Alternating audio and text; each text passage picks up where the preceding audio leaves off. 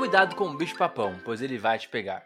E o bicho-papão tem nome e sobrenome, Michael Myers. A nova trilogia de Halloween chega ao fim no próximo mês, uma das franquias mais importantes do cinema de terror slasher, sendo o irmão mais novo de O Massacre da Serra Elétrica. Halloween é responsável por inaugurar em 1978 os principais clichês do slasher, enquanto o filme do Leatherface havia sido o primeiro filme do gênero quatro anos antes. O 13º filme da franquia, Halloween Ends, será lançado dia 13 de outubro e se você tem dúvidas se compensa acompanhar os 44 anos de história, fica por aqui. Eu sou Tico Pedrosa e vou explicar sobre toda a franquia Halloween em menos de 10 minutos, tempo suficiente para você fazer 3 minutos de um terço.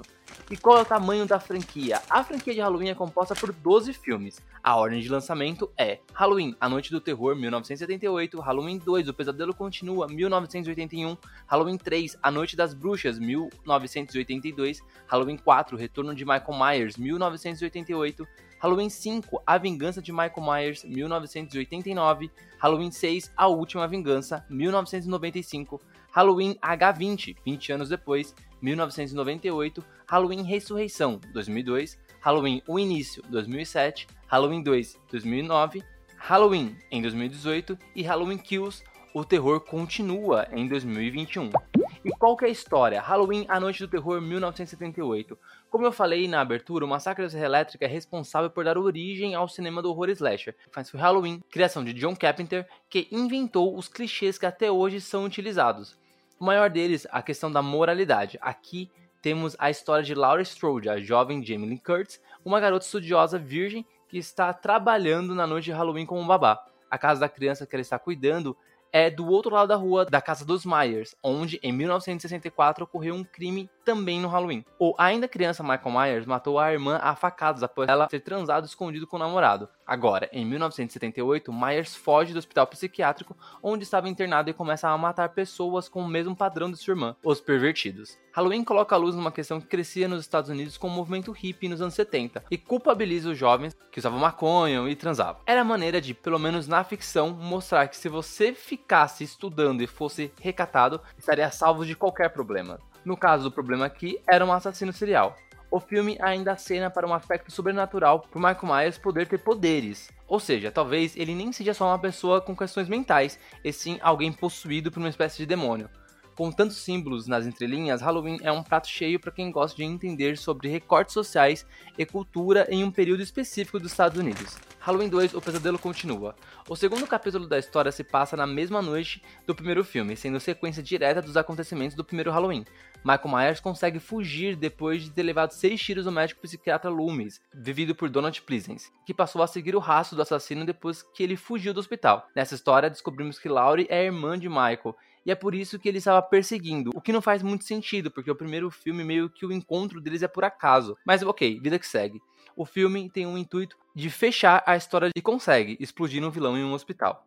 Halloween 3, A Noite das Bruxas. A ideia inicial da franquia Halloween era fazer dela uma antologia de histórias de terror que se passavam durante o Halloween. Teriam vilões diferentes a cada arco de história, pois o intuito era falar sobre casos bizarros, e não sobre um vilão em si. Seguindo essa premissa, esse terceiro filme não teve nenhuma ligação com os dois anteriores, contando uma história de terror que mistura ficção científica, hipnose com bruxaria moderna. Gosto do conceito de fazer a televisão a plataforma de hipnose, o que nos anos 80 era bem discutido mesmo, mas o filme não é legal, o que provavelmente fez com que os criadores e a produtora mudassem de ideia sobre fazer filmes de antologia. Halloween 4, o retorno de Michael Myers. Michael Myers está de volta, o assassino apelidado de Bicho Papão dá as caras 10 anos depois dos acontecimentos do primeiro e segundo filme. Já se apropriando completamente do sobrenatural para justificar o retorno do assassino, ele volta para ir atrás de uma garota de 8 anos chamada Jamie, deixando um rastro de sangue onde passa. Descobrimos que Jamie é filha de Laura Strode e que a menina tem alguma conexão mental com o tio por meio de sensações e pesadelos. A última conexão é mostrada quando a garota esfaqueia a própria madrasta antes dos créditos finais. Laurie não volta para esse filme, e o único retorno é de Dr. Loomis, que acaba se tornando um personagem que sempre está combatendo Myers. Halloween 5, A Vingança de Michael Myers. A já desgastada fórmula de Halloween recebe seu quinto capítulo. Parecido com a ligação do primeiro com o segundo, este é a sequência direta do anterior.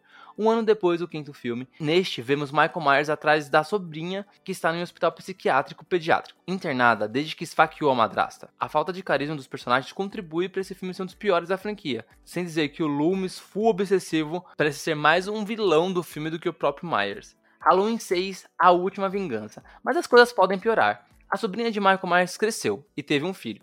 O sexto Halloween começa no momento do parto, que foi feito no meio de uma reunião de uma seita que pode ser demoníaca, pode ser cristã, sei lá. Não sei identificar. Achou bizarro? Bizarrice é a palavra certa para este capítulo da história de Michael Myers. Filme que até tenta inovar na narrativa, mas é muito ruim, o pior filme da franquia até hoje. Mas tem Paul Rudd jovem, e também uma versão dos produtores com mais cenas. Nenhum dos dois consegue salvar o filme. Halloween H20, 20 anos depois. Franquias de terror geralmente vão e voltam em sua cronologia. Halloween, claro, também fez isso. H20 desconsidera tudo que saiu após o segundo filme e mostra como está a vida de Laurie Strode, vivida novamente por James Lee Curtis, 20 anos depois do Halloween de 1978. Com um filho adolescente, Laurie tenta seguir sua vida cheia de traumas, sabendo que Michael Myers, seu irmão, pode voltar, já que o corpo dele nunca foi achado após o incêndio no hospital. O filme é um frescor para o gênero, sendo muito melhor do que até então os últimos filmes da franquia. Halloween Ressurreição 2002. Mas a Dimension, produtora detentora dos direitos de Halloween na época, não conseguiu ver um filme bom da franquia e foi logo fazendo um ruim em seguida.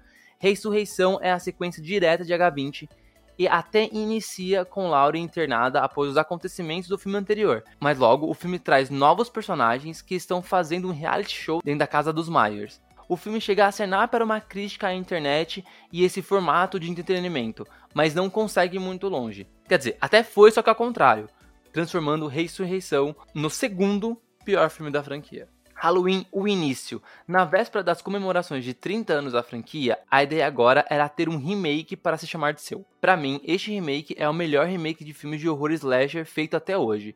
Aprofunda muito mais o passado de Michael Myers, sem deixar de contar a história principal é pesado, forte e muito bem dirigido. Uma curiosidade: a atriz Danielle Harris, que interpretou a sobrinha de Michael Myers no quarto e quinto filme da franquia, volta, mas agora no papel de Annie Beckett, a amiga de Laurie Strode. Halloween 2. Dois anos depois chega a sequência do remake, sendo uma história original e não um remake do segundo filme clássico.